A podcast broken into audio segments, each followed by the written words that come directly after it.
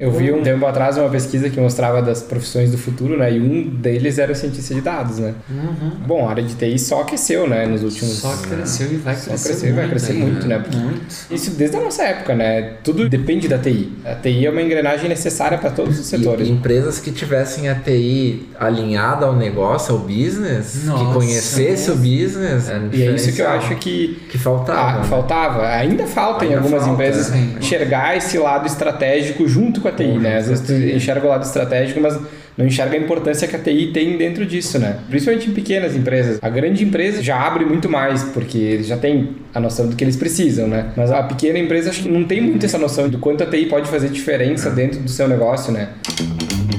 Fala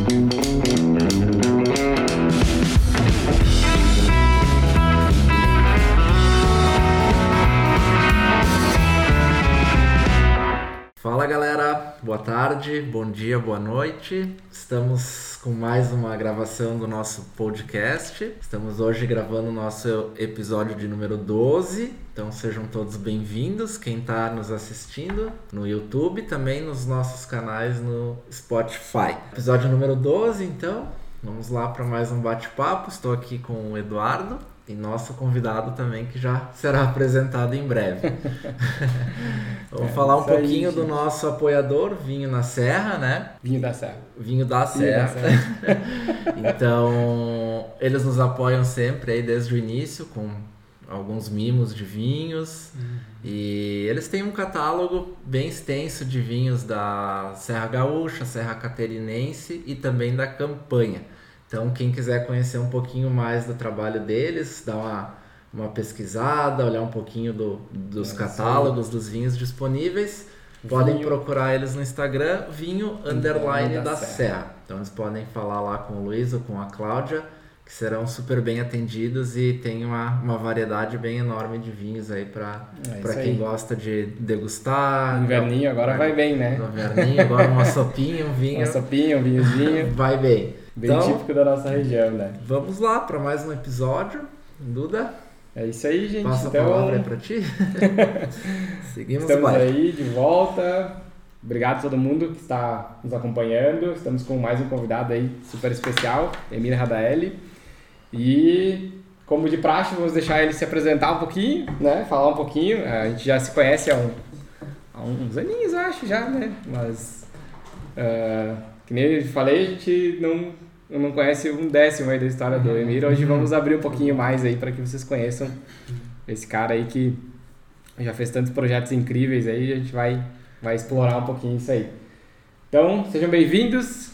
Seja Emir, bem-vindo. passamos Tá a bem. palavra aí um pouquinho. Obrigado, Eduardo, Matheus, né, pela Imagina. oportunidade Que a gente poder estar aí junto com vocês e falar um pouquinho das experiências, enfim, compartilhar aí um pouco do conhecimento que a gente vem desenvolvendo ao longo de alguns anos à frente de projetos né, organizacionais e na academia também. Eu eh, creio que seja interessante começar uma fala dizendo para vocês que eu tenho trabalhado como consultor, como mentor, mais considerando toda a experiência ao longo do tempo de muitos empresários, né, para muitos empreendimentos, sejam eles aqui no Brasil, sejam eles fora do Brasil, né? Então, a minha atuação tem sido no Brasil exatamente de norte a sul. Né? Trabalhei muito em Belém, naquela região, trabalhei muito em São Luís, Fortaleza, nossa, assim, projetos belíssimos. Né? São Paulo, direto. Né? Uhum. E aqui no sul, com muitas empresas, muitos, muitos empresários locais, onde a gente tem tido a oportunidade de eh, apoiá-los nas suas iniciativas empreendedoras, planejando os seus negócios, né? definindo as estratégias mais adequadas para esse ambiente de competição e estudando muitas vezes a viabilidade dos seus projetos ou dos seus empreendimentos propriamente ditos. Né? Então, é, tem sido é, bastante gratificante porque invariavelmente a gente conhece pessoas é, com muita coragem, com muita determinação, acreditando em que dá certo, num Brasil que dá certo, num, Uhum. num ambiente de negócios. O Brasil é maravilhoso, espetacular, com todas as suas Sim, nuances, é sim, claro, sim. Uhum. com todas as suas, enfim, diferentes regiões e por consequência Peculiaridades, né? realidades né, completamente diversas. Mas o Brasil é um país extraordinário, de gente extraordinária, né, de pessoas eh, do bem, a sua grande maioria, seguro. Uhum. Né? E eu tenho então atuado para projetos eh, nesse sentido que tem a ver com estratégia. Né? E há muito tempo, seguramente aí há mais de 25 anos né, nessa função. Né? Mas também para entender um pouquinho, acho importante contextualizar a questão da formação Sim, e sim. depois a minha atividade junto da academia, né? Então, Uhum. como é que essas coisas funcionam, né? É, bem, é, eu é, sou lá egresso da engenharia, Uhum. uma das formações, depois fiz direito e atuei muito na área de direito para compreender muito a, as questões bem empresariais, né? Uhum. Nesse campo eu entendo que pude contribuir com muita gente, né? defendi, defendi muita gente, geralmente em- empresários, empreendedores. Eu, Uhum. sempre tive esse perfil de ajudar o cara que está à frente dos negócios, lutando contra uma grande adversidade de questões que, de alguma forma, né, acabam eh, sendo desafio para a atividade deles, né, dos empreendedores à frente dos negócios nos seus dias a dia. E, e é muito interessante porque aí depois disso eu fiz alguns MBAs e fui evoluindo, né? Uhum. Fiz um mestrado na área de engenharia também, né, de Também. operações e depois um doutorado na área de competitividade. E cerca de 15 anos para cá eu tenho é, estado também nos MBAs é, de diversas universidades, mas basicamente na Unicinos, né? É, em função do doutorado ter sido desenvolvido lá na Unicinos. Uhum. E, e com isso eu então comecei a trabalhar nos MBAs por conta da relação teoria e prática. Sim. Então, eu, eu, pela experiência profissional Uhum. ah, nas empresas muito grande, né? então eu tenho eh, me dedicado a ajudar as pessoas que estão passando com essas experiências. Né? Que legal. No- Nos MBAs, basicamente da área de negócios. Né? Então, eh, tenho atuado em muitos MBAs, né? então, é uma agenda eh, bastante concorrida para diversas disciplinas, Uhum.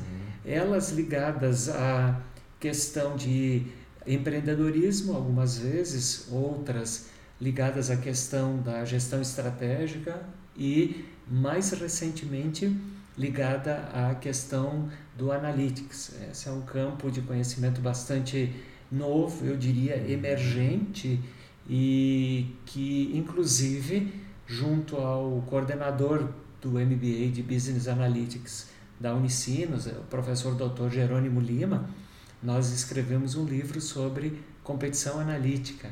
Então, Bah, nós já publicamos e nesse trabalho essa primeira versão é uma versão que tem uma abordagem gerencial e que ajuda as pessoas que estão à frente dos seus negócios de compreender um pouquinho mais sobre o analytics aplicado e como ele pode contribuir com a questão da estratégia. Isso porque, como a gente é, tem estado à frente de projetos dessa natureza, eu me dei conta de que o Analytics, mesmo em grandes companhias multinacionais, e eu tenho trabalhado para companhias assim há pelo menos 15 anos para cá, né? e companhias de grande renome, e nessas companhias também o Analytics é visto setorizado. Então, são iniciativas feitas muitas vezes em pequenas áreas para resolver problemas específicos. E à frente do MBA, considerando que isso é um, quase que um estado de arte no conhecimento e principalmente na conversão e na sua aplicação, a gente é, conseguiu perceber que existe uma lacuna muito grande da aplicação do analytics junto à estratégia. Então, não existe documentação, existem ainda escritos sobre isso. Né? E Dr. Jerônimo e eu, então, entendemos que nós poderíamos contribuir é, colocando um, um, uma obra nessa lacuna, né? E está e tendo, fazendo um, bastante sucesso por conta de que nós fizemos abordagens né? até então não existentes, pelo menos eu li todos sim, os materiais, sim. livros publicados nos últimos dois, três anos e é, todos os artigos internacionais publicados sobre essas questões e nelas, nessas leituras, né, eu pude observar, junto, obviamente, sempre a Dr. Jerônimo, que nós temos uma lacuna muito grande. Então, como ligar, por exemplo, a questão das empresas que adotam uma estratégia que tem uma natureza porteriana, né? Então, ah, o cara que está lidando ali com o porter está vendo, então, a, questão de, eh, enfim, uh, da diferenciação ou a questão ligada a, por exemplo, liderança de custo ou então enfoque, né? Tá, como é que o Analytics contribui quando o cara decide ir, por exemplo, para uma estratégia de liderança de custo, né? Então, uhum. tem uma lógica para aplicar, né? Uhum. Não é qualquer coisa que serve em qualquer lugar. Sim, e, sim, sim. Existe um, um, um, melhor fit, um melhor acoplamento para cada uma dessas lógicas. Ah, mas o cara diz, não, não, mas eu trabalho, por exemplo, com a disciplina de liderança de mercado do Tracy Ursema como estratégia. Não, não tem problema. Então, a gente também é, aprofundou o conhecimento, é, tentando mostrar que se ele for para produto rei ou intimidade com o cliente, coisas dessa natureza que aparecem nessas obras, então a gente tem soluções para isso. Né? Ou então, não, não, não, mas na minha empresa, lá eu trabalho com BSC, não tem problema. Do Kaplan Norton também, dadas as experiências que a gente uhum. tem ao longo do tempo, né? Aí montei uma sequência de abordagens bem adequadas. Isso está no capítulo 6 dessa uhum, obra, né? Uhum. É, detalhando a, a, utilização de cada um dos principais eixos. Né? Então eu quero dizer, não, mas eu não uso nenhum desses. Eu sou do é, estratégia do Oceano Azul. Não, não tem problema. Nós também fizemos abordagem é, a partir da obra da Melbourne. Né? E como é que pode. Não, não, mas eu. Nenhuma dessas aí. Eu sou da visão baseada em recursos do Barney. Também não tem problema. Fizemos a abordagem e mostramos como que as pessoas poderiam se aproveitar dos conhecimentos de analytics. Bem, certo. nesse sentido, eu acho que caberia mais ou menos a seguinte questão, né? Tá, então o que é esse troço de analytics, sim, né? Sim, sim. Me parece que seria essa, né? É, mas, mas isso, é, né, Eduardo, é, é, e é comum, Matheus, que as pessoas é, se questionem, porque a gente escuta muito sobre, uhum. mas talvez a gente não tenha tanto conhecimento a respeito de, é, de dessa abordagem, né? E, são basicamente técnicas que a gente utiliza ou de estatística ou uh, de ciência de dados para estabelecer as relações entre todos os dados, compreendê-los, de modo que eles sirvam como insight para quem vai tomar a decisão. Então, eventualmente, um determinado eh, empresário que tem uma abordagem, por exemplo, lá de liderança de custo, né? Uhum. Então, como é que a gente pode fazer para contribuir que ele, de fato, tenha na sua organização uh, incrementos de liderança de custo. A propósito, nesse sentido, deixa eu relatar breve um caso. Claro, claro. Nós montamos para uma empresa uh, multinacional um projeto bastante interessante uh, dentro dessa abordagem.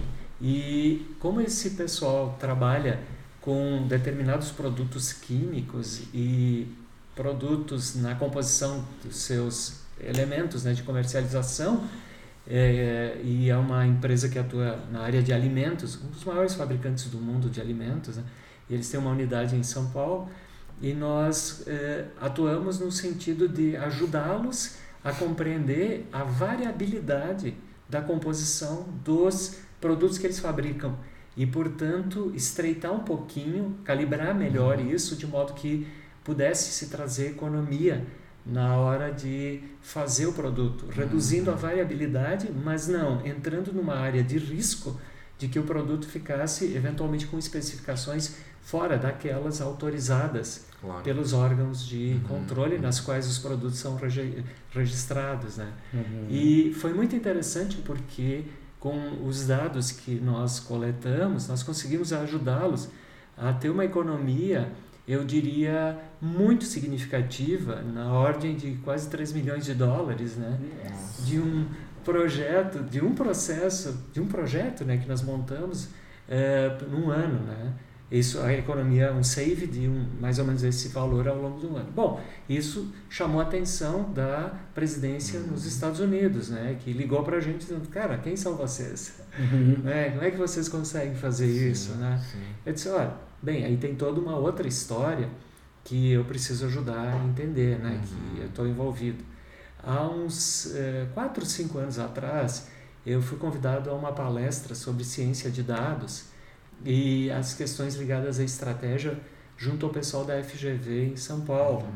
Uhum. E naquela ocasião, é, o Antônio Carlos, um amigo muito querido também, que a gente trabalhou junto projeto de uma grande empresa multinacional é, alemã, ele disse, e eu convidei ele para que estivéssemos junto, uhum. e ele uhum. nessa ocasião convidou também o Dorival Leão. Leão é um expoente na área de ciência de dados aqui na América Latina, um dos caras que mais publicações nos principais journals mundiais tem sobre ciência de dados. Né?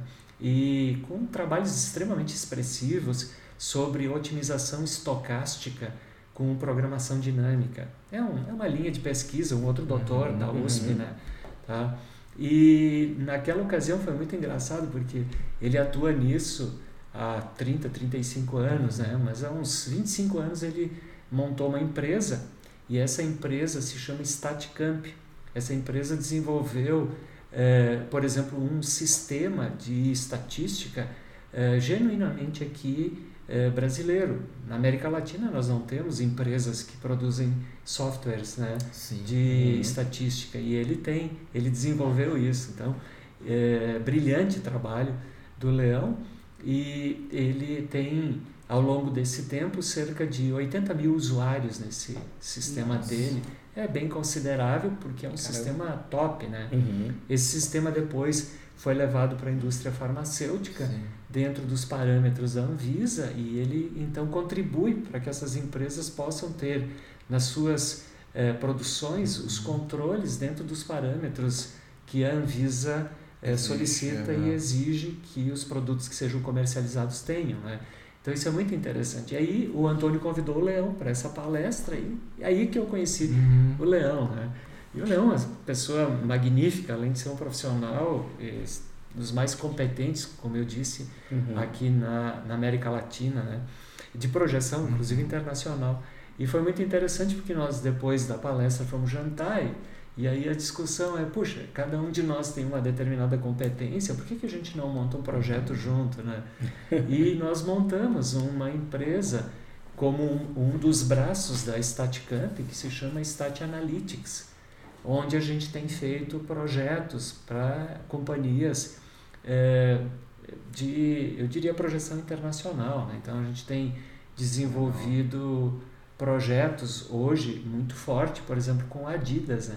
Nós estamos fazendo todo o projeto de otimização dos CDs deles, né? considerando a quantidade de itens uhum. e as ondas de replenishment que precisa e todo a, o sistema de otimização de saída, né? E com isso ganhos expressivos tem a gente tem conseguido para eles, né? Que são é, uma empresa excelente, enfim, e que tem uma proposta muito diferenciada, muito boa, né? Então, nesse campo, é, vejam que as organizações elas podem utilizar parte desse conhecimento para ligar a sua otimização de processos, por exemplo, né? que de alguma forma tem ligação com a estratégia deliberada pela alta direção, mas, mas são todos ganhos que podem acontecer. Num outro projeto, por exemplo, nós fizemos um trabalho de pricing. Pricing é um, é um é negócio bastante é, eu diria interessante, se não é, estratégico para a companhia, onde, imagine, a gente, a gente poderia pensar assim num eixo XY, né? onde a quantidade ela varia, ela tem uma elasticidade em função do preço. Né? Uhum. Então, claro, se você reduz o preço, a tendência é que você aumente a quantidade. Mais itens da quantidade, eles acabam sendo assimilados dentro do ambiente, né? De competição. Uhum. No entanto, existe um problema que as pessoas às vezes se esquecem. Então, a gente acrescenta um eixo Z, que é o eixo da margem de contribuição.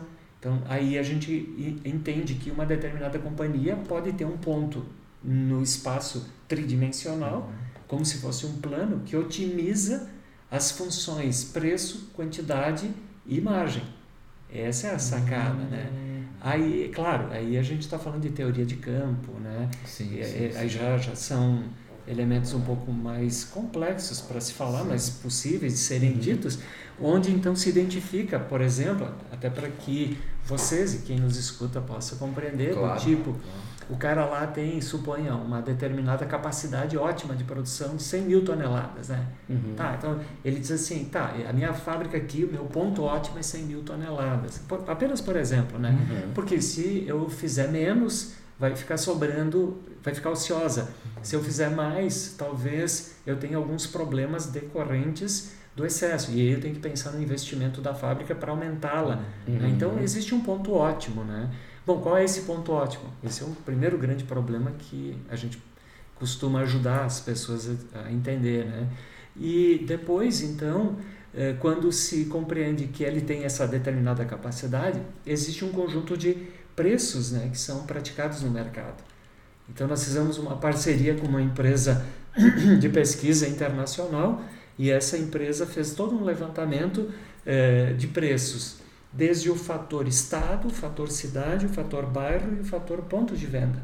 Então nós conseguimos identificar tudo o que, que acontecia com o produto dessa empresa e o produto dos demais competidores. Hum. E até no ponto de venda, né? bairro a bairro, ponto a ponto de todos os lugares no Brasil. Super tá? completo. Muito, muito complexo, inclusive porque a quantidade de informações é estupidamente gigante nesse é caso, né? que vale quase um big data, né? Uhum. Tá bom, é, mas aí o que, que a gente fez? Então a gente cruza essas informações e com isso a gente desenha modelos, é, nesse caso analíticos, para tomada de decisão de qual é o canal que ele utiliza que tem maior sensibilidade a preço e portanto responde mais ou menos à variação de comportamento de venda até canal por canal até é, ponto de venda a ponto de venda, PV a PV, né? Uhum. E com isso a gente pode, por, por área, estabelecer qual é a faixa de preço que otimiza 100 mil toneladas para a empresa para a margem de contribuição que ela quer.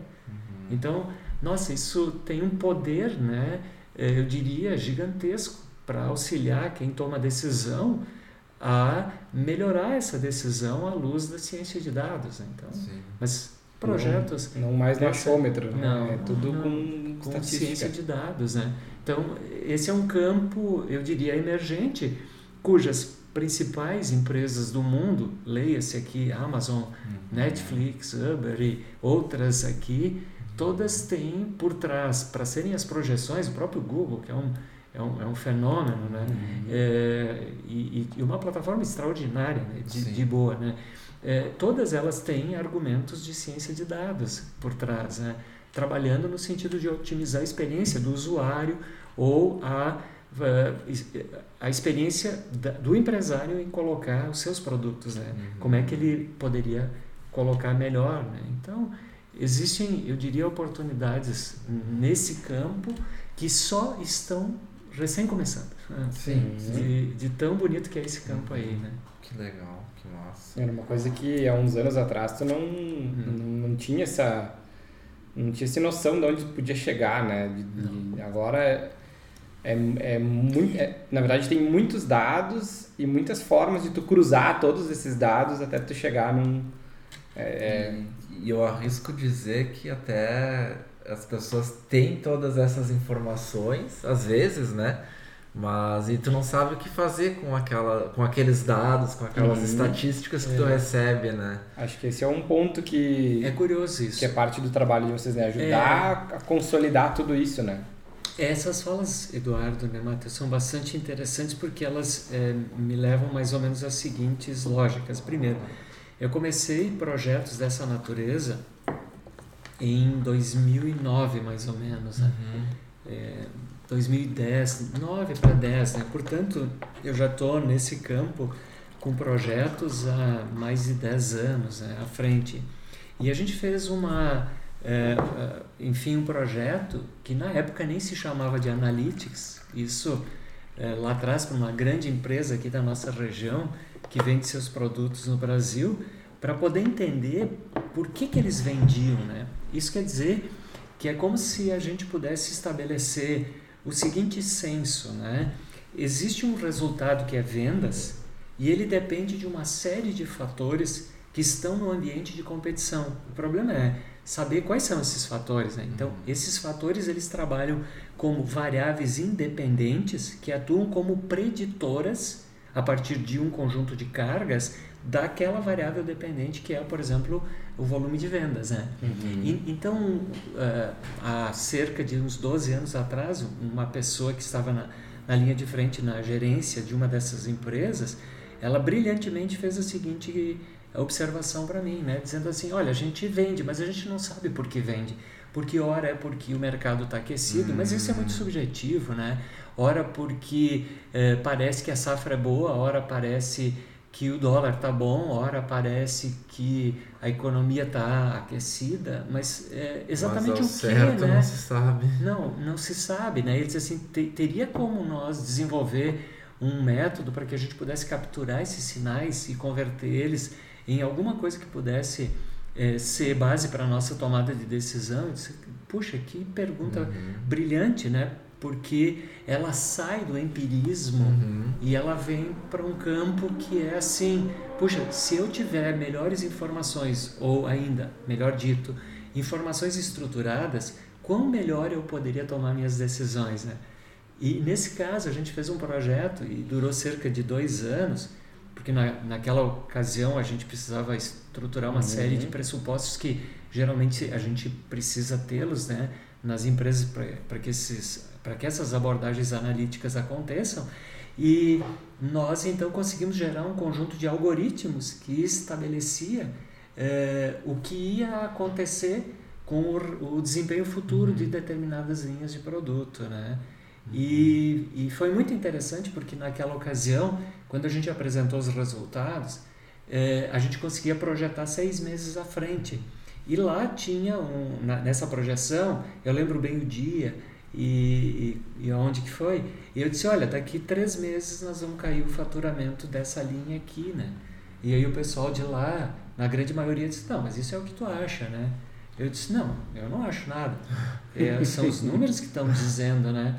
E ninguém, naquele momento, uhum. obviamente deu muita credibilidade a isso, porque uhum. soava muito estranho, Sim. né? No entanto, passado o evento e, de fato, tendo caído a venda. É, logo depois me chamaram. Disse, aí, Boca Grande. Do tipo, como é que tu sabia isso? Né? Uhum. Aí eu disse, não, eu, eu, eu, reitero, eu não sei nada. Sim. A única coisa, eu não tenho experiência de vocês, né? Mas os números dados os fatores ambientais e as variações ambientais mostravam que se poderia acontecer esse cenário aqui, né? E aconteceu mesmo, aconteceu a queda. Aconteceu. E aí o pessoal brilhantemente disse: nós queremos isso no nosso sistema, porque qual é o poder nesse caso, né? Pensem comigo, olha, se eu consigo antever, por exemplo, três, quatro meses à frente, uma redução de, de potencial demanda, o que, que, é, o, o, o que, que os tomadores de decisão podem fazer? E era como nós ajudávamos naquela época eles a pensar, era assim, bom, qual é o teu lead time de fechamento, né? O tempo que eu preciso para abrir uma negociação e fechar. Ah, é de 20 ou 30 dias. Então, se eu percebo que vai acontecer uma redução ali à frente, eu posso dizer para ele, comece, dê um desconto de 5%, por exemplo, e feche o pedido 30 dias antes dizendo, cara, ó, eu tô com uma promoção, aqui se tu fechar o pedido comigo agora eu te dou mais 5 ou 7%, né? Entende? O cara, ninguém vai entender por quê.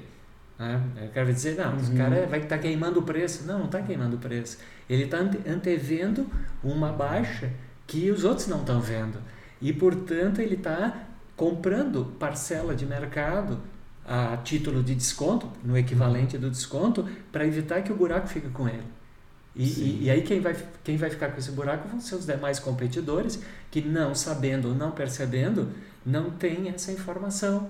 Então Uau. isso é muito poderoso porque Nossa. você pode melhorar muito a tomada de decisão e ajustar é, eventualmente comportamentos de mercado, né? Claro. E até ajustar volume de produção, tudo, tudo impacta, né? No, tudo impacta. No, no... Seja matéria-prima, né, Eduardo? Exatamente. Seja Desperdício. pessoas envolvidas, né? Sejam equipamentos e manutenções, turnos de trabalho, tem uma série de coisas, porque isso, como esse exemplo podia ser para menos, existem ocasiões que a gente mede para mais. Uhum. Então diz, olha, vai dar um pico, então te prepara, já sai, contrata a gente, melhora a manutenção dos equipamentos para evitar paradas, né? E eventualmente, eh, quem sabe tu regula a demanda ganhando um bônus, cobrando um pouco mais, porque aí você regula a entrada, né? E com isso eh, otimiza a rentabilidade do teu negócio, né? Então é para isso que a gente tem trabalhado projetos analíticos. Né? Que legal. Mas noto, Uau. mas noto por sua vez que as empresas elas têm muita dificuldade em aceitar isso, né? De maneira assim geral, as empresas muito grandes, a exemplo dessa, e são empresas grandes de fato que nós temos trabalhado, né? E, eh, na sua grande maioria multinacionais, essas ainda têm dificuldade de aceitação eh, por conta de que existe uma, uma limitação de natureza cognitiva nas pessoas que estão envolvidas nesses processos de tomada de decisão. Né? Então, é, no livro que eu comentei que o Dr. Jerônimo e eu escrevemos, ele tem no capítulo 7 um modelo de maturidade em competição analítica. Um dos eixos tem a ver com a liderança e a capacidade dela promover ganhos de conhecimento nas suas equipes. Né? Porque você não faz uma empresa eh, compreender um novo ambiente de competição se as pessoas não compreendem um pouco de eh, dados ou a informação e o que ela pode representar para a tomada de decisão. Né? Então, esse ponto é um ponto que eu considero importante. Mas antes de avançar, deixa eu só fazer uma outra abordagem que o Matheus Claro. fez também, porque é importante que vocês tenham isso presente, né? Diz assim, é, as empresas, na sua grande maioria, dizem, nós temos todos os dados de tudo, né? Olha, a nossa experiência mostra que não é bem assim.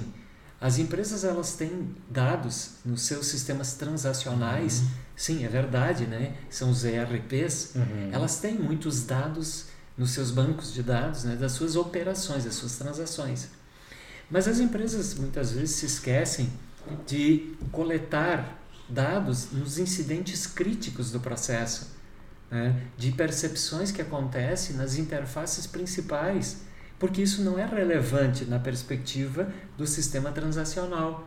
Então, quando a gente começa um projeto analítico, é, duas grandes questões acontecem. Uma, elas têm o seu sistema de ERP, Uhum. sistema transacional, que não contempla a realidade da operação na sua integralidade. Então, elas geram um sistema de planilhas paralelo para poder capturar Hum. coisas que elas não têm necessariamente dentro dos seus sistemas eh, transacionais. Então, isso tem sido recorrente, né? A gente enfrenta nas companhias, eh, elas têm lá o seu sistema, ERP, e elas têm um sistema de planilhas. Bom, esse sistema de planilhas é muito útil, seguro, mas veja, como eles não estão numa mesma base de dados, muitas vezes eles são incompatíveis entre si.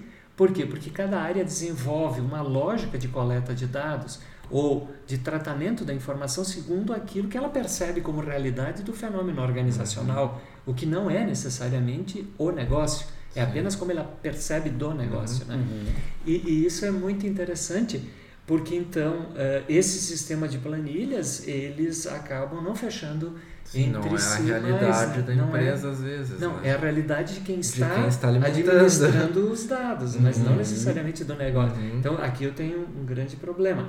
E o segundo grande problema, ele tem a ver com a coleta de informações sistematizadas em todos os pontos críticos de contato que a empresa tem, seja com os seus fornecedores, com seus clientes e com os seus principais processos, né? Então as empresas estão aprendendo isso, até por força da indústria 4.0, Uhum. que pressupõe né, as coletas de dados on-fly. Né? Os processos vão acontecendo e sistemas automatizados muitas vezes geram a informação, mas não necessariamente essas informações são coletadas. Uhum. Até porque não tem nem espaço pra, em servidores Uhum, e tal para coletar a quantidade gigantesca de informação que um sistema como esse pode gerar em uma hora, né? Uhum. Uhum. Apenas, né? Uhum. E, então aqui tem um embrólio, né? Que a gente precisa tentar resolver Uhum. dizendo assim, olha, tá bom, mas então quais são as informações relevantes? Eu não sei, vai depender de qual a estratégia deliberada. Então, dependendo da estratégia que é assumida pela companhia, a gente pode melhorar o sistema de pontos de contato para coleta. Então, dependendo do que, que o cara quer fazer, a gente consegue eh, primeiro montar um processo do processo de negócio melhor orientado para que ele consiga de fato ter os dados que ele precisa para o tratamento analítico, senão ele não consegue.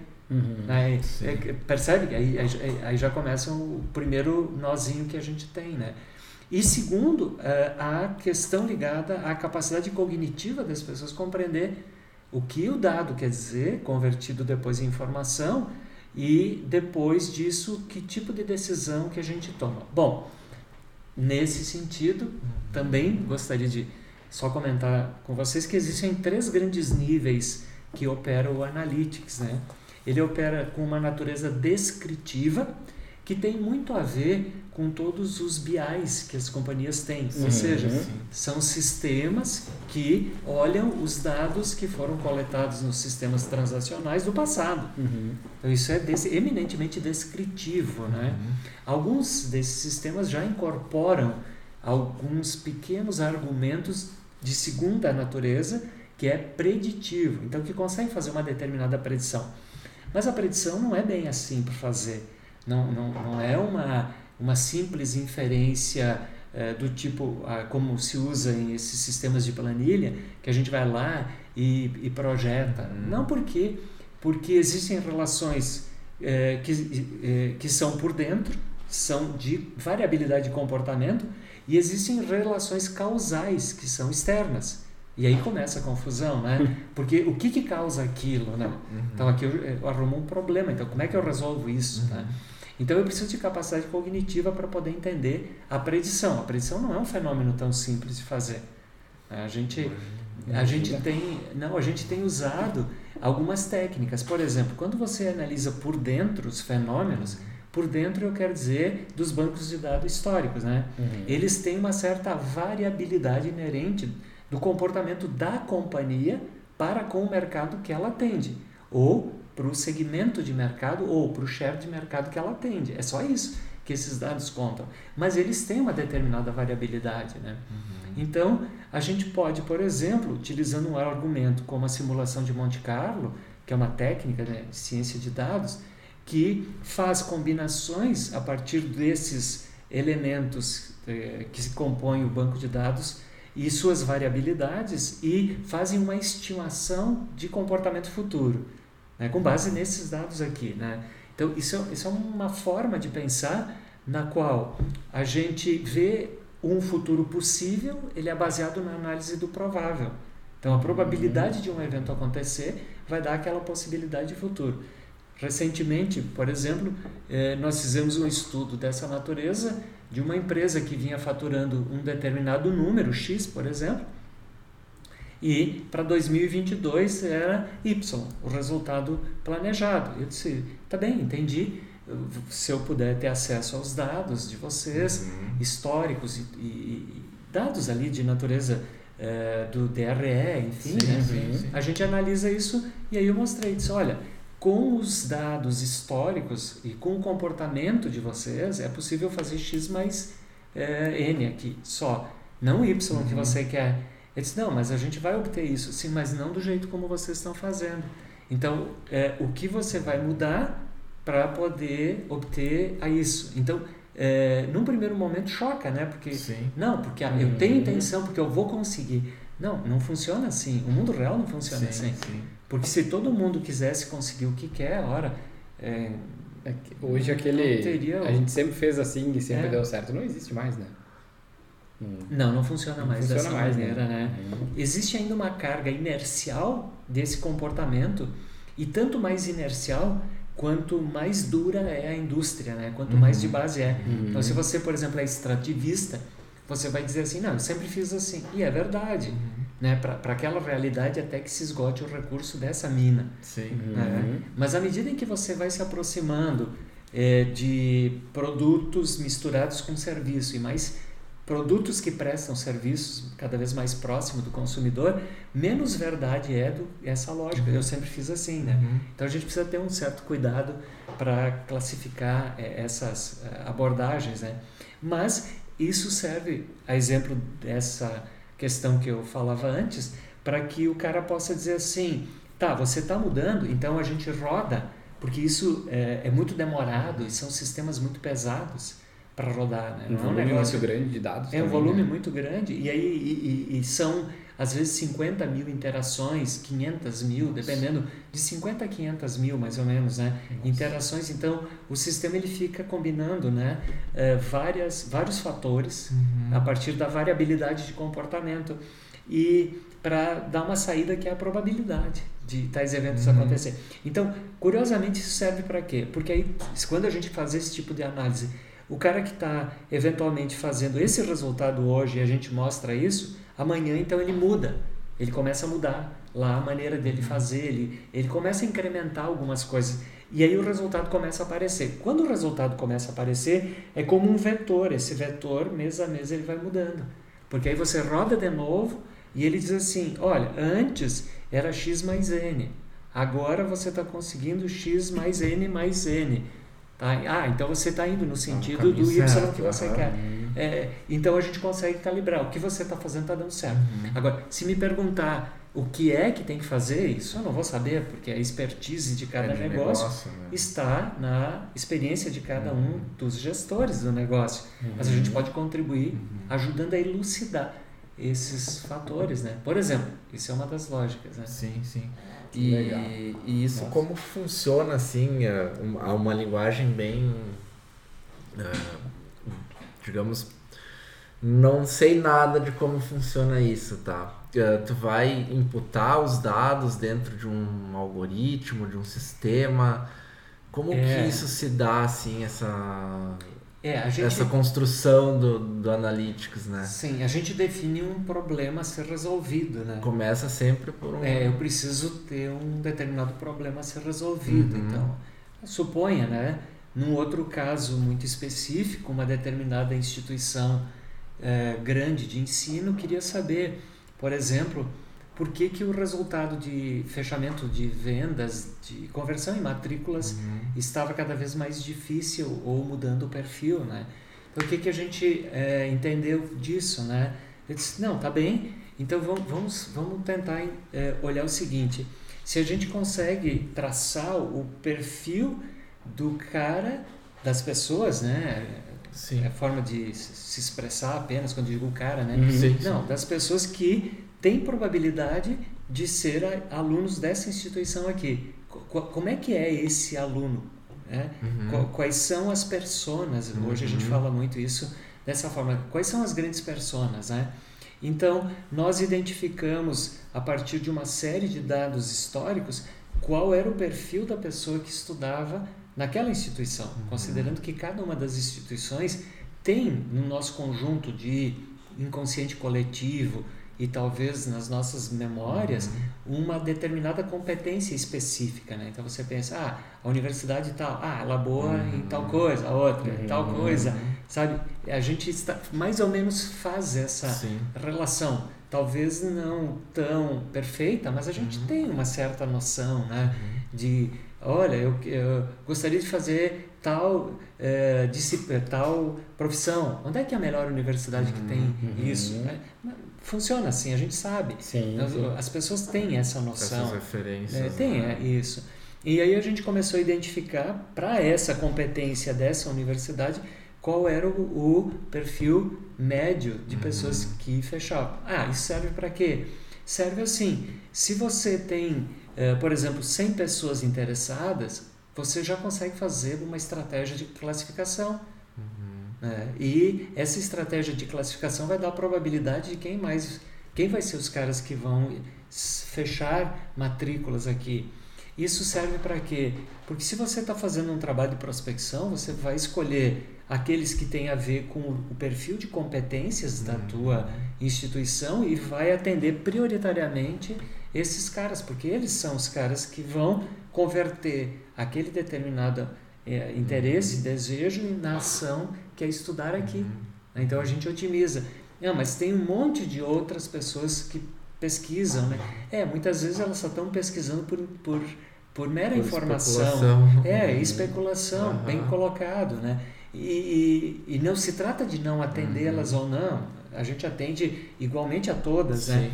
Mas se eu tiver que fazer uma fila, por exemplo, uhum. para fazer o atendimento, eu vou fazer ela baseado no meu ranking de classificação. Tu já foca no que tu é bom. É, eu, eu vou dizer, esses caras aqui vão gostar de estudar isso aqui comigo, né? Uhum. Mais do que outros. É só isso. Não quer dizer que outros não possam estudar, uhum. mas esses terão seguramente mais probabilidade de, de vir para cá e converter. Então a gente com isso calibra o esforço, né? Sim, Imagina se você tem, suponha, uma quantidade é, de, atendi, de atendimentos, né? Uhum. Quem você vai atender? Como você vai usar esse recurso? Você vai usar esse recurso mais para aqueles que têm maior probabilidade de fechar negócio uhum. contigo. Uhum. Então, são essas, eventualmente, lógicas que a gente ajuda as pessoas a ah, compreender, né? E aí sim, depois eu preciso dos dados, né? E aí, a partir dos dados, a gente vai ver a consistência ou não, a coerência ou não e como é que eles respondem né, uhum. a, de, a, determinados algoritmos. Porque, veja, também nesse caso, a Staticamp é uma empresa que está há mais de 25 anos uhum. desenvolvendo eh, projetos em ciência de dados. Nós estamos falando de centenas, se não milhares de empresas que a gente teve a oportunidade de ajudar.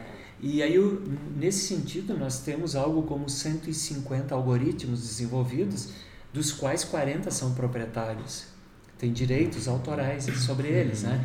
E esses algoritmos, eles compõem técnicas de ciência de dados diversas, né? Então, ah, eu, tenho um determinado problema, então nós vamos usar ferramentas de ciência de dados diferentes e ver quais são as que melhor dão resultado ah, para nós, né? Hum, e para isso tem técnicas, sim. como por exemplo essa que eu vou contar para vocês, quer ver? Que legal. Tudo começa com um bom levantamento do que, que tem que ser feito, né? Na... Isso. Que problema você que quer resolver? É, Exatamente que é. o que, que você quer, né? Num, num outro projeto, e até para entender como que a gente testa isso, né? Assim, é, o pessoal tinha dados, é, vamos colocar apenas por hipótese de determinadas, é, determinados anos. Né? Então, eu tenho ano 1, 2, 3, 4, 5, 6 e para cada ano, então, eu tenho os dados e o resultado, sempre, porque isso tudo é histórico, né? Uhum. Então, como é que a gente faz para poder calibrar ou acertar um modelo, né? Dependendo a, uh, eu diria, a relevância do tipo de solução que a gente pretende abordar. Então, uh, um caso que é, eu entendo que é muito crítico, né? Que é definir a moda futura, por exemplo, né? Uma indústria que trabalha com padrões de moda né, vai fazer modelagens de tecidos e coisas que joga isso lá para o futuro, você obviamente gostaria de saber assim qual a moda que vai dar certo uhum. aí no próximo verão, uhum. suponho, né? Porque o inverno agora já foi, Sim. né? O que tinha que acontecer já foi, mas o próximo verão pode ser que a gente quisesse saber, uhum. né? O que que dá certo? E esse é o, é o é o lugar mais complicado é um dos lugares mais complicados que a gente tem para trabalhar, porque a moda é efêmera. Ela, ela, ela tem uma série de argumentos é, que são difíceis de serem previsíveis por conta de que tem a ver com a percepção humana né, sobre hum, o ambiente, sim, enfim, sim. coletivo. Né? E, e, é, e, essa é uma, eu diria, uma abordagem muito interessante. E aí o que, que a gente fez? Então a gente analisou todas as coleções passadas e a gente fez o seguinte reservou duas coleções de hoje para trás e pegou outras N coleções aqui para trás. Você entende que, que, porque como a gente tem os dados, por exemplo, das últimas duas coleções aqui, a gente consegue pegar todos os dados das coleções passadas e viu o que foi lançado e o que deu certo, foi lançado. Então a gente pega esse conjunto de dados, tá bem? E a gente reserva isso como backtest. Né? Reserva esse conjunto de dados aqui. pega esse conjunto aqui, vamos imaginar que seja 80% dos dados e aqui 20%, apenas por hipótese, uhum. né? Uhum. Eu pego os 80% dos dados e vou testar modelos de, uhum. né, de análise. E aí vou ver qual o modelo que melhor responde para isso. Então, vai ter um dos modelos, geralmente nós estamos falando aí de 40 algoritmos, né? Um deles vai dar uma resposta melhor. Mas como é que eu saberia uhum. qual que dá o resultado melhor? Eu pego os 20% que eu reservei e que eu tenho a informação de saída e jogo de volta para os modelos, uhum. feitos com 80% dos dados. E, portanto, os que desses modelos melhor resolver e melhor aproximado for com o mundo real do que aconteceu com os 20% de dados, é o modelo mais ótimo para resolver esse problema. É, porque senão, pensa, eu, eu sempre ficaria na escolha de um modelo cujo resultado eu dependo do futuro. E com uhum. isso, não, eu, eu já tenho esses 20% de dados. Então eu coloco isso para dentro, rodo e vejo qual que se aproximou mais daquele conjunto de dados que eu tenho aqui já como histórico, né? Então Sim. eu lancei essas coleções, aí joga para o modelo. Se eu lançar essas coleções, que resultado vai dar? Vai dar esse aqui. Aí comparo com o que deu, porque eu tenho esses resultados e, e vejo aqui as diferenças. Uhum. Olha, com isso nós chegamos a quase 90% de assertividade é, no lançamento. E isso é importante por quê? Porque muitas vezes os caras dependem nessa indústria, por exemplo, de tecidos e confecções, eles dependem muito de qual moda que vai acontecer no verão. Então eles vão comprar essas padronagens dos grandes fabricantes da Europa, dos Estados sim, Unidos, sim. da China e da eventualmente Polônia e coisas eh, de diversos lugares uhum. do mundo. Né? E, mas é muito simples ver o ganho. Por quê? Num, num determinado momento, suponha, você diz, eu vou comprar apenas por hipótese, eu vou comprar, por exemplo, mil metros de cada padrão. Tá bom, mas ó, quanto dinheiro você precisaria para uhum. isso? Né? Dos quais talvez é, 80% não gira uhum. e aí você vai ficar com obsoletos, porque o que, que vai valer um tecido que não girou na, no padrão? Sim, Esse sim, vai ficar sim. como refugo. E aí toda a tua margem foi colocada em cima daquilo que não girou. Uhum. É, é, e aí se você disser assim, não, mas só compra esses aqui, porque esses aqui que vão tem vender. Mais tendência, né? cara, né? olha o poder que tem isso. Esses vão girar. Sim. Né? E compra esses nessa quantidade, esse nessa, esse nessa, inclusive com a quantidade. Ó, esses aqui é o que vão gerar.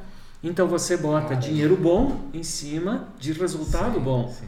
Senão você botaria dinheiro bom para muita coisa cujo hum. pequena parcela daria resultado bom e não toda, né? E aí você vai pegar o resultado bom para pagar aquilo que você ficou como resultado ruim, Sim. que não vai gerar, né? Então toda a margem que você ganhou de um lado você paga para produtos que acabam ficando obsoletos. Sim, sim. E, esse é o sentido de estudar essas questões. Claro. Esse é um projeto que demorou dois anos para fazer. Uhum. Não é uma coisa que você faz da noite para o dia, porque você tem que aprender uma série de variáveis, né? Uhum. A gente uhum. consegue resultados, é verdade, em seis meses, uhum. mas para consolidar um projeto como esse vai, é, porque aí você consolida os modelos, aí você exerce aquilo que vai para o futuro. Com isso você aprende. Né? A gente usa nos projetos que a gente desenvolve uma lógica de reinforcement learning. Então todos uhum. os sistemas que a gente desenvolve, eles têm por baixo um, um algoritmo que testa e calibra né? Tudo aquilo que você fez e quanto certo e errado uhum. deu. E é como se o próprio sistema fosse ele fosse é, é algo dentro da ideia do machine learning. Uhum. Tá? Uhum. Isso dada a experiência do Leão e da equipe, né? E claro, são todos Incrível. gênios, né? Incrível. Essa empresa ela está em São Carlos, que é aqui se fala, considerada como um vale do silício aqui da América uhum. Latina, uhum. considerando a quantidade de startups e uhum. de estudantes nessas áreas de TI, de ciência de dados, sim, estatística, sim. matemática, que tem a maior concentração de empresas de startups e de estudantes aqui na uhum. América. Por isso, esse é um, é um termo né, que se usa uhum. para criar essa similaridade né, com um polo de autodesenvolvimento de conhecimento. Né? Que legal. Que legal. Mas é compreensível de entender, às vezes, o porquê, né? Que tu comentou do. que às vezes falta um pouco dos empresários, dos empreendedores, acompanharem o processo, porque realmente é algo incrível.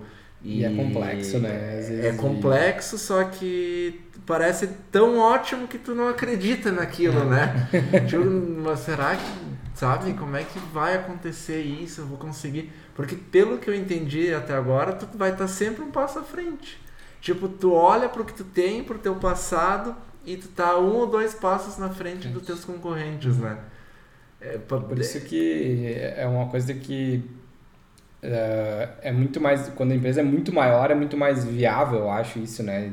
Porque aí tu consegue ter dados muito ter mais dados, claros, eu acho, e, e mensurando, e, mensurando e, e acho que não, não, não sei se, se isso consegue se adaptar num porte pequeno, assim, não sei se é possível numa empresa de um porte menor, assim, com a mesma eficiência. Eu acho que não. É, a gente fica prejudicado muitas vezes por conta de que não se trata de poder ou não poder, se trata do quanto isso custa. E aí, por sua é, vez, representa, né? Porque, assim, é, é são projetos, é, não é um software de, de, de, caixinha. É de caixinha que eu vou lá, ligo e ele vai responder. Não, uhum. cada demanda ela é modelada para o negócio que você tem, né? Então você vai analisar todas as relações causa e efeito uhum. e, portanto, desenhar um sistema com um front-end, né? Uhum. Eventualmente com uma tela de consulta, né? Uhum. Que vai trocando através de um, é, enfim, né? De um EDI, um Electronic Data Interchange, um sistema, um API, né? Uhum. Que a gente uhum. usa isso como o aplicativo de interface né, com o teu sistema transacional. Então ela está sempre trocando as informações né? uhum. né? e a processa aqui e depois devolve. Né? Uhum. Ou para ti ou para o sistema, vai depender do nível. Então, assim, é, tem um, um, valor a ser considerado para desenvolver um projeto. Uhum. Então, ele, ele não é necessariamente limitado ou destinado somente a empresas de grande porte, mas sim a empresas que tem condições de investir uhum. em alguma solução que seja desse porte. Uhum. É, então, a gente tem empresas pequenas, sim, também, né, uhum. que acreditam nisso e fazem um esforço uhum. no sentido de é, coletar, de, de, de, ter acesso, compreender como é que pode fazer. Uhum. Assim como a gente tem empresas grandes que isso tudo é como se falássemos uh, uma linguagem alienígena, uhum. né? Qualquer que não ninguém compreende isso, né? Você vai falar pro cara coisas que é possível fazer, o cara ele nem sabe o que você está falando, né? Sim. Então existe sim uma barreira cognitiva sim, sim. Né, das pessoas compreenderem uhum. o que, que, uhum. pode, né? Uhum. Então isso é e, e é isso tudo começa assim, um futuro possível é baseado na análise do provável. Então, existe uma probabilidade de, da coisa acontecer? Existe. Bom, então ele é possível de ser uhum. feito. Mesmo que seja 1%. Uhum. Né? Mas é possível. Uhum. Então, né? Sim. Esse é o sentido, né? Sim. De, de trabalhar com esses argumentos, enfim, de ciência de dados, né? E a ciência de dados tem por trás toda a base da estatística, né? Então, uhum. as pessoas às vezes confundem, né? Dizendo, não, mas isso é estatística. Não, uhum. isso, estatística é uma ciência, matemática é outra, né? Matemática é uma linguagem, uhum. a propósito, não? Né? Uhum. E, e a estatística é outra forma de tratar dados e que a gente utiliza para a ciência de dados. Né? Então são coisas um pouco Nossa. diferentes. A ciência de dados utiliza a matemática e a estatística para suportar ela. Legal. Caramba. Mas pensando, pensando agora, tu também trabalha só com a, com a parte de consultoria também, não necessariamente tenha que ser ligada a essa parte do Analytics ou, ou, ou nos últimos tempos tu está focado só nessa parte do Analytics assim? Não, Eduardo, eu tenho eu tenho ajudado como mentor para muitos empresários, né? Pequenos também? Pequenos, sim, pequenos, pequenos e que têm algumas dificuldades e precisam passar por elas, né? Uhum. Seja na governança, na estratégia, nos seus modelos, né? uhum. né? Ali de gestão Uh, e muito ligado à estratégia de negócios. Né? Então, uhum. esse tem sido, o, acho, meu, uh, a minha maior contribuição, meu campo de trabalho maior. Né? Uhum. E sim, envolvido nesses projetos, uh, principalmente na parte que é a parte mais de definir o problema, a otimização e os ganhos com a estratégia, né? uhum. né? que é isso que a gente tem desenvolvido. Então, que legal. Que legal. E como conciliar tudo isso, Emir? Assim, essa turbilhão de coisas da Analytics e os teus projetos. é, tudo isso, é um imagina que tua né? agenda seja uma loucura, assim, de, de, de coisas, de como é. encaixar tudo isso, porque é, penso eu que projetos de, de porte maior, assim, te exigem um, um tempo maior, uma, um envolvimento maior, um deslocamento, algo assim. É claro que tem outras pessoas por trás de tudo isso também, né? Tem, sim. Mas... Em todos os casos a gente tem equipes, né? É, excelentes pessoas trabalhando com a gente a propósito, uhum. né? E sim, e mais as aulas, né? Então, mais as aulas, né? É, é, e eu tenho atuado em muitos MBAs de muitas universidades, uhum. é, significativas a propósito, por conta de passar para as pessoas que participam desses cursos uma visão prática, né? Sim. Como é que o mundo funciona? Como é que a gente uhum. utiliza isso para resolver uhum. problemas, né? Sejam eles às vezes ligados às questões estratégicas ou às questões de competição analítica ou à questão de analytics puro também. Então, a gente tem conseguido uhum. contribuir nesse sentido, né, com essas pessoas mas sim, tem que trabalhar muito, né? E, e ainda e... tem um livro aí no meio dessa... É verdade. tem um livro ainda. E ainda tem um livro, foi uma, sim, foi uma produção durante a pandemia, uhum. né, em que a gente aproveitou muito tempo, é, como disse né, o Dr. Jerônimo Lima, extraordinário, das pessoas mais brilhantes é, intelectualmente, né, e como ser humano que eu conheço, é um carinho todo especial e a gente se dá muito bem. Uh, e nós já temos inclusive o segundo livro escrito, ele já está pronto. Cara, é sobre é, um tema Não ligado ao, ao analytics. Não, nós optamos por esperar um pouquinho, porque o livro da competição analítica ele ainda está borbulhando, né? Uhum. É, ele ainda ele ainda está numa fase das pessoas quererem é, compreender o que, que isso quer dizer. Então a gente precisa um, um tempo um pouquinho maior, né, uhum. para isso acontecer. E acho que no segundo semestre a gente lança esse outro livro uhum. que já tá, a capa tá pronta, o texto tá pronto, né? E ele tem um conteúdo é, brilhante, é, desenvolvido pelo Dr. Jerônimo, que tem a ver com a sociologia da tendência. É algo que é, nós temos discutido muito, né? porque como a gente lida com analytics, a gente percebe sinais fracos e a partir de sinais fracos, é, que eventos é que podem acontecer ligados a interesses específicos, é claro. Né? Mas é muito curioso porque a, a, a sociologia da tendência ela tem uma série de etapas desde a formação de uma ideia ou de qualquer coisa e como ela acontece nas mídias ou como é que ela vem e ela toma corpo né, no, no ambiente. Né? Uhum. E, portanto, depois, dependendo do objeto, se transforma em consumo ou não, de determinada Sim. moda, de determinado produto, alguma coisa nesse sentido. Né?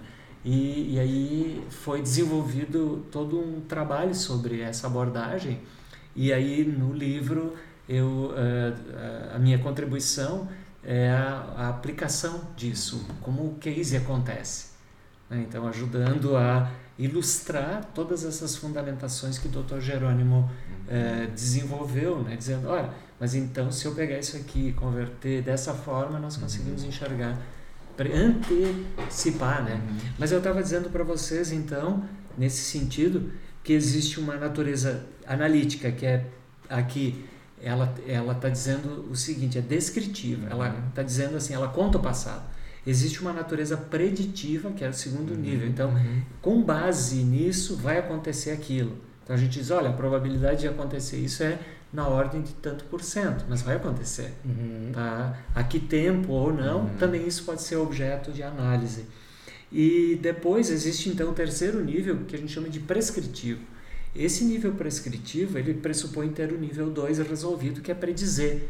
Então, das diversas opções preditivas, a gente pode prescrever, dizendo o seguinte: o que é que você deve fazer, então, com base no que vai provavelmente acontecer. Então, é, é como se a gente criasse um sistema que ele ajuda você a tomar decisão. Uhum. Né? Não quer dizer que ele vá tomar decisão por você, mas ele vai ele ajudar você.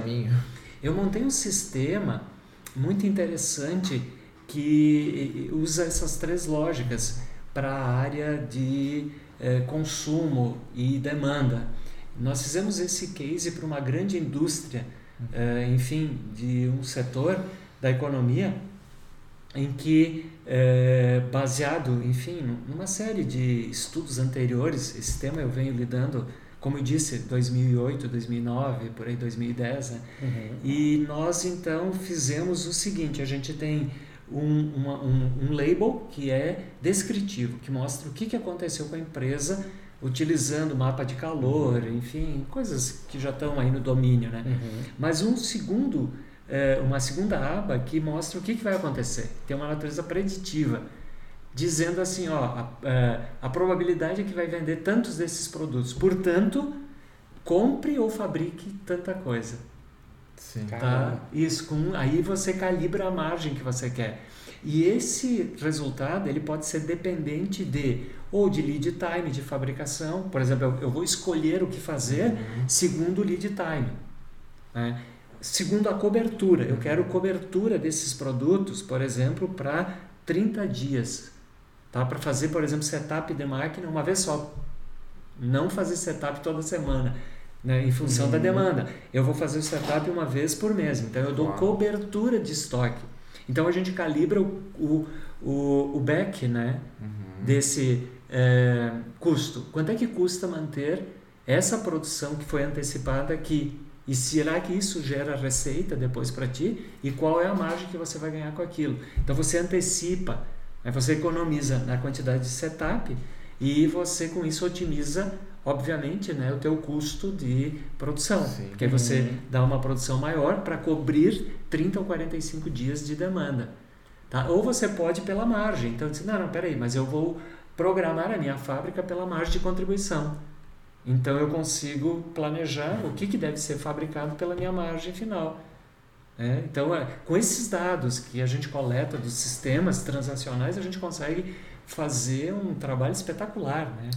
e depois, aí eu bolei uma terceira aba, né, em que a gente faz a prescrição comercial. Uhum. Ah, porque, porque muitas vezes você tem muitos produtos na tua linha escapa à tua racionalidade, aos teus olhos. Uhum. O que é que está girando ou não? Você sabe, não, mas isso aqui está vendendo sim, mais, sim. mas isso é meio, é, é meio superficial, uhum. né? E aí não, nós montamos todo um sistema que mostra o que está acontecendo. Então, dependendo de alguns parâmetros, ah, ele mostra se está entrando em obsolescência o produto. Então ele já sugere, ó, oh, atenção com esses produtos, porque esses produtos estão se tornando obsoletos no nosso estoque. Ou então eles estão começando a custar mais caro no estoque do que estariam sendo vendidos por um preço Uma menor. Isso aí. Então existem análises, né? Que a gente uhum. aqui corre por trás e diz assim, ó, tá chegando a um ponto em que manter esse item no estoque, certo? Tá uhum. custando mais caro do que vendê-lo a esse preço aqui. Então ele já te diz, ó, se tu vender isso aqui, você vai converter aquilo que está lá na prateleira, você vai converter em dinheiro por caixa. Uhum. Tá? E outros que estão aumentando, você está dizendo assim, ó, considere eventualmente fazer uma promoção e coloque mais produtos dessa natureza junto. Considere programar mais a fábrica para uhum. uma rampa de subida, né? De esse determinado produto que ele está começando a ser um produto mais spot, né? Então, Sim. com isso ele, ele ajuda o cara que está ali na, ou na programação da fábrica ou no comercial a programar melhor. Né? É, poderia ser programar a importação, caso ele venha de fora, programar a fabricação, caso ele seja produzido localmente, uhum. ou o serviço, caso ele seja uma prestação de serviço, né? Então, tem possibilidades assim impecáveis, né? Nossa. É até às vezes parece surreal que tudo é, as possibilidades que pode acontecer e tudo que tu pode prever e incrível e né? trabalhar né? incrível, trabalhar são muitas possibilidades e Emir, tu acha que isso tu, tu pensa que isso é quem não participar desse dessa nova digamos dessa nova análise de produtos e serviços vai acabar ficando de fora um pouco ou, ou vai um tempo ainda até isso maturar e eu não sei eh, se vai um tempo porque se eu fosse por exemplo de um supermercado hoje eu me preocuparia uhum. Se eu fosse de um varejo, eu me preocuparia. Não sei vocês, mas se eu pegar o, hoje o celular, eu entro na Amazon e a Amazon em dois dias me entrega É. é, não só produtos eletroeletrônicos, como também, se for o caso, produtos de limpeza. Uhum. Quer dizer, eu não preciso nem mais ir até o mercado. Eu sou, Uhum. e, e por um preço, incluído o frete, melhor do que ir até que o ir, supermercado, né? Porque muitas vezes eu vou em determinado supermercado e ainda tenho que pagar estacionamento. Uhum. Né? Não são todos, né? mas em Uhum, alguns casos sim. Então, ah, puxa, e o cara consegue, ou então compra, compra programada. Eu vou lá e digo, "Ah, eu quero isso aqui uma vez por semana. Cara, pensa. Então, assim, olha, eh, eu entendo que as empresas que não tiverem um cuidado com o tratamento dessas informações, ou pelo menos o potencial eh, benefício que elas trazem, Uhum. é, seguramente elas terão um pouco mais de dificuldade do que outras, né? Sim. É, é só isso, né? Ah, deixarão de existir? Não acredito, pouco provável, porque sempre vai ter aquilo que você precisa para agora, que você vai ter Sim. que ter aí perto, né? Uhum. Sempre vai ter o cara que quer comprar e quer pegar a coisa na mão lá na hora, seja no varejo, né? seja nos mercados, seja em, em qualquer coisa, né? E para pequenas empresas eh, que atuam regionalmente, né? Cujo efeito, eventualmente, de ciência de dados pouco significativo seria, Uhum. né? Mas quando você começa a ter empresas cuja projeção não é só local, mas regional ou nacional, opa, aí eu entendo que as empresas deveriam, me parece, se preocupar um pouco mais Uhum. com estudar esses fenômenos de comportamento e consumo ligado a preditores de causa e efeito, né? Acho. Até porque mudou bastante o, o- o Perfil, perfil, né? de consumo, principalmente pós-pandemia, eu acho, né? A pandemia acelerou muito isso, das pessoas consumirem mais de casa, entregar, que a gente falou, a Amazon entrega em dois dias, sabe? Uhum. E isso, de uma certa forma, puxou o nível para cima, né? Porque daí, cara, como a Amazon entrega em dois dias, como é que a Magazine não vai entregar em dois É. dias também, sabe? Como não? Então, É. sendo que né, ambas têm um potencial de, de, de fazer um estudo desse, de, de, É. de ter ferramentas assim, de, de, de ver como melhorar esse processo, né? Então acabou E tem e fazem. e fazem. E por isso que elas têm o resultado que elas têm, né? São Uhum. empresas cujos cre- crescimento né, e projeção hoje, a exemplo de uma ou de outra, né, já, Sim. já são gigantescos. Né? Sim. E acho que a ciência de dados, nesse caso, é a competição do futuro. Né? Uhum. Por isso que a gente desenvolveu a competição analítica, esse livro, Uhum. mostrando o efeito que o Analytics tem em cima dos negócios. Né?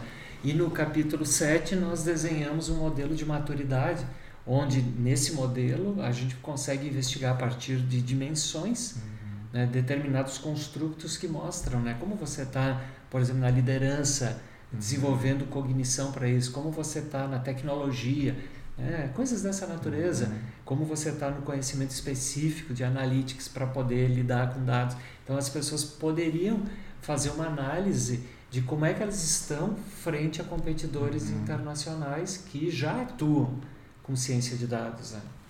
E é, até me surgiu agora, quando nós trabalhávamos na TI, ah, o pessoal que foi pro lado, na época do Business Intelligence, ah, O, o BI, que agora BI, né? seria antes, eu acho, da, da, da Eu acho que é um dados, pouco né? antes, né? É um, Já, um pouco mais espartano. Eu lembro que... já deu um salto na carreira, né?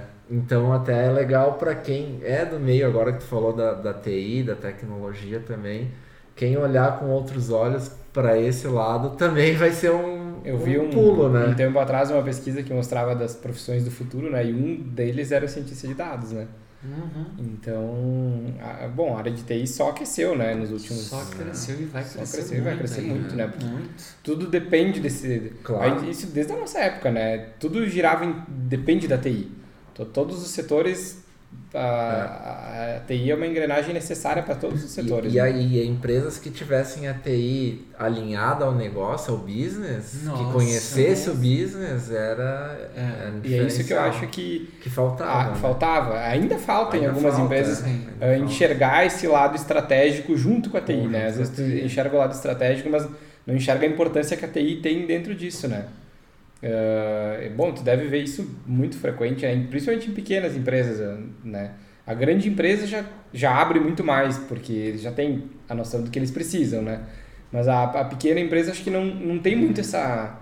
eh, pequena, bem Uhum. pequena, às vezes mais ainda, né? Não tem essa noção de que do quanto a TI pode fazer diferença É. dentro do seu negócio, né? Eh, às vezes com coisas simples, né? Nem, nem tão a fundo, né? Com ciência de dados, mas participando, né? participando, mudando o processo, mapeando o processo, entendendo como funciona. É, eu acho que esse deve ser um grande desafio também para ti, Esse né? é um Como- grande desafio, sim, porque a gente tem atuado nas turmas de GNTI, né? Uhum. E, e tenho tido a oportunidade de orientar muita gente com Uhum. trabalho de conclusão. E isso me lembra um trabalho de um colega né, que fez um, um estudo particularmente, eu diria, muito importante, com base num artigo que ele trata Does IT Matter, né? Será que importa TI? Uhum. Isso foi muito interessante porque ele muda o eixo de abordagem da TI como sendo o centro do negócio para a TI sendo apenas alguém que converte a lógica do negócio no argumento de programação, né? onde o analista ele estaria mais ligado à área de negócio do que propriamente dito à TI do negócio, né? E, e desloca. E esse cara fez um trabalho belíssimo, né? Para uma empresa também multinacional e a projeção dele nesse sentido foi extraordinária e foi convidado para morar nos Estados Unidos e tal em função de legal.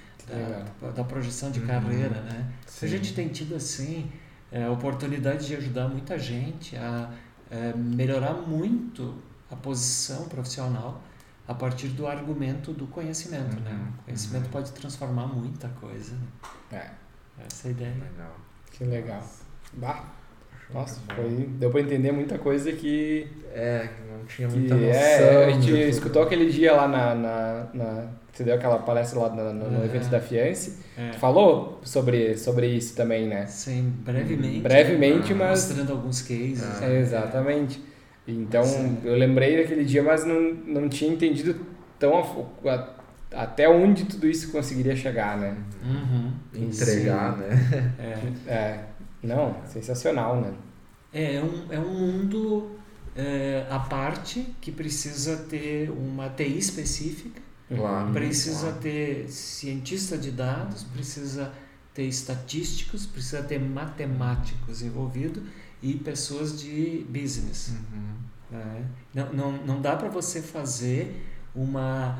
o- eventualmente, né? o- Ah, uma empresa, eu vou montar uma área de analytics. Tá bom, então eu contrato cientista de dados. Não vai dar certo. Uhum. Eles vão resolver coisas específicas de baixa abrangência, Uhum. porque vão ser apenas localizadas. Né? E isso é bom? Claro que é bom. né? Não tem nada de ruim nisso. Né? Mas talvez exista um papel e um campo melhor adequado, o mais merecido para a área de analytics do que pura e simplesmente resolver problemas pontuais. Uhum. Ah, então, é, é, é- esse é o sentido, né? Então, se o cara vai montar isso, é, tem que ser uma equipe multidisciplinar. Eu vou ter que ter matemáticos, estatísticos, eh, pessoas de, de negócios Uhum. propriamente dito, pessoas de TI, porque, porque essas pessoas vão ter que transitar Claro. além das pessoas que são os profissionais cientistas de dados, né? Uhum. que vão trabalhar com Python, por exemplo, com Sim, R, sim, sim. ou sistemas eh, parecidos com esses, né, que sejam poderosos para dar resposta eh, rápida a grandes volumes de dados. Coisa que sistemas eh, que a gente conhece demoram muito, porque eles vão pegar muita base de informação e aí precisa muito poder de processamento, né? Então esse é um grande desafio para o futuro, né? Porque como se pensa isso? É assim, ah, será que o Analytics vai estar dentro do sistema transacional? Esse é um desafio. Eu acho que sim, talvez numa perspectiva de 10 anos, dado o poder de processamento das máquinas. Né? Porque imaginem hoje, se você tem um sistema ERP que ele tem que fazer consulta a banco de dados, emitindo documentos fiscais, emitir documentos para a companhia, se você botar ali dentro processando um volume gigantesco de dados, você vai travar todo, trava todo o teu sistema. É, então ele é, não pode, porque aí você não consegue mais fazer as notas, Sim, você não consegue mais emitir o seu relatório. Não pode ser um problema para a empresa. Né? Então hoje ainda não é compatível, uhum. né? Esses sistemas são sistemas geralmente que usam outros processadores que não o do uhum, ERP. Claro. Para que outros tipos de base de dados, é, tudo, e, né? Isso espelhando.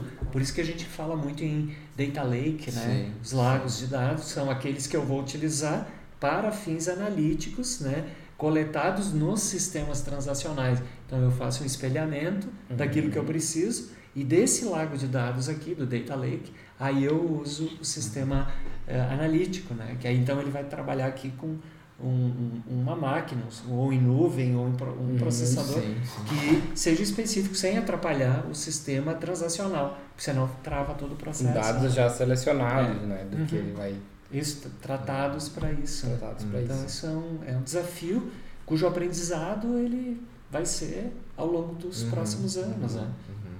Mas ele já é, já é, já é uma realidade. Né? Para grandes empresas ou para empresas pequenas que querem se tornar grandes negócios, me parece que esse é o, é o caminho, caminho, sem volta. é. E qual que é os planos do Emir para os próximos anos? Olha, eu tenho estado à frente e muito gratificado pelas pessoas magníficas que a gente tem tido oportunidade de estar junto, né? Uhum. E não gostaria de abrir mão de estar junto, né? Com a equipe lá da Staticamp, né? São todas uhum. pessoas brilhantes, né? É, e se não boníssimas pessoas, né? tenho estado junto ao Dr. Jerônimo, né? Que é um cara que eu estimo e minha lealdade é incondicional a ele, né? uhum. né? Por conta de que é, a gente tem tido uma parceria intelectual de construção de conhecimentos brilhante, né? É, dadas as características de um e de outro, né? Uhum. Ele tem uma genialidade específica e eu tenho uma contribuição para ele nesse sentido e vice-versa, né? E para projetos de consultoria para muitas empresas, eu noto que muitos empresários acabam é, tendo, eu diria, boas definições quando a gente tem alguém que seja um mentor, né? alguém que possa Sim. conversar. Né? Uhum. E considerem que eu tenho, ao longo desses anos, muita experiência. Né? com muitas empresas, sejam elas pequenas, médias ou grandes de empresas. vários né? segmentos né? e tudo. É, então a gente consegue é, aconselhar, né? a gente consegue ajudar as empresas a uma melhor tomada de decisão também pela experiência, né? Uhum. se não pelo conhecimento. Porque aí o conhecimento é um campo, uhum. eu consigo montar é, boas definições estratégicas, boas lógicas de negócio, boas arquiteturas de negócio para a empresa, mas também, por outro lado, consigo aconselhar muito, né? uhum, considerando sim. as experiências já vividas, né? sejam elas no campo do negócio ou até mesmo nas repercussões jurídicas dos negócios. Né? Sim, então, sim. Essa, Tem todo o conhecimento também é, para isso, né? Também, e, e ele é, eu diria, importante, porque muitas vezes o empresário ele se esquece de uhum. determinadas questões que depois podem afetar ou comprometer o negócio dele uhum. logo ali na frente, né? Então, ter alguém como um mentor que está junto, eh, para algumas pessoas que eu tenho tido a oportunidade, tem feito muita diferença. Que legal. Muita diferença. Vejo é. que sai, virão muitos livros ainda por aí. É, é, bem, e... nosso plano já contempla mais outros Sim. dois. Ah, que legal. Que legal. Além legal. desses, esse que já está publicado e mais um que a gente está aguardando, né? Sim, é bem, bem interessante. Que legal. Esse tema. Esperamos que um dia em Foco possa ter o Emir junto da consultoria, mentor, né? né? Como mentor. Acho que ainda não, não, não, não é o momento, mas, é. mas, mas vamos, vamos acredito que esse dia vai chegar. Que bom, né? Mas seria um, prazer, né? A gente já teve a oportunidade de trabalhar junto lá é na Crediário. Uhum. E Acho que seria incrível se a gente Uhum. pudesse trabalhar junto aqui também. Claro, somos super pequenos ainda, né? Sim. Mas eu entendo que essa, essa mentoria é sempre muito, muito importante, muito válida, porque abre a nossa, nossa. Às vezes a gente pensa de uma forma, mas tu tá vendo de fora com uma outra, com uma bagagem enorme que É. tu tem de outras empresas, de como funciona, do mercado e tudo que tu. Não, né? Talvez é diferente, talvez Sim, tu segue por sim, outro caminho, sim. nesse caminho não vai dar certo. E aí, É, né? O Então, caminho das pedras, já isso conhece. Já conhece. Isso é Eu já conheço muitas pedras. é bem isso. que legal. É, que bom, gente. então Fico tá, Emir. super à Muito disposição. obrigado pela tua participação. Agradecemos, né? com Foi um certeza. papo super construtor. E Nos clareou acho que vai abrir a bastante, mente de é. muita gente que não tinha nem ideia de como isso funcionava e não, Às tinha, não conhecia nem- sobre não o conhecia, assunto, né? Então, Hum, essa é a nossa ideia, né? Sempre é. trazer um assunto diferente dentro do, do guarda-chuva do empreendedorismo, né? Mas, Uhum. mas várias veias diferentes aí para que nossa audiência sempre consiga tirar uma, uma mensagem, um ensinamento, um, Bacana, né? exatamente. Nesse- nessa linha aí. Exatamente. Isso. Se tu puder deixar teus contatos para quem chegou até o fim aí, como te Ah, encontram, sim, tá bem. como, como Olha, chegar até o mas Emir. É, só Emir Redaeli, né? Uhum. Hum, É muito fácil, tem seja no Instagram, seja no Face, Tu seja... costuma produzir algum LinkedIn. conteúdo assim para rede social ou não? Já produzi, às vezes mais, às vezes menos. A Uhum, gente uhum. tem. Às vezes É. quer conhecer um pouquinho mais, se É. aprofundar um pouco É. mais, né? Acho que o LinkedIn, LinkedIn. tem boas informações, né? Ah, legal. Depois Legal, eu, eu legal. acho que seria conveniente, então, é, é, sugerir acessar o site Isso. da StatCamp, é e, e, Stat de estatística, né? Uhum. Camp, junto, né? Então, statcamp, o Uhum. temudo, ponto .com, não vai o Ponto BR nesse caso.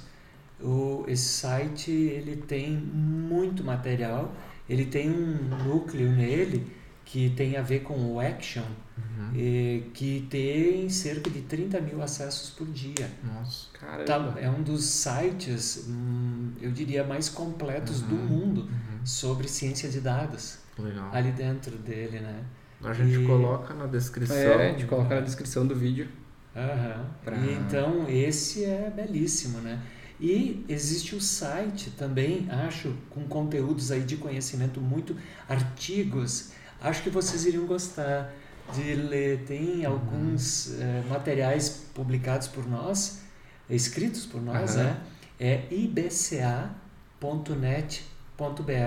Instituto ibca.net. Brasileiro de Competição Analítica Ah, tá? Uhum. E ele tem todo um modelo que nós desenhamos sobre todas as etapas para caminhar na construção da competição analítica. Uhum. Tá todo ele é, visual, mostrando etapa por etapa o que, que significa, quais são os grandes desafios que Uhum. tem para serem então cumpridos. E ali dentro tem todo um manifesto de competição analítica e tem artigos é, publicados, bem atuais, inclusive, Sim, um a sim. semana passada, sobre Ah, que legal. assuntos muito atuais desse tema.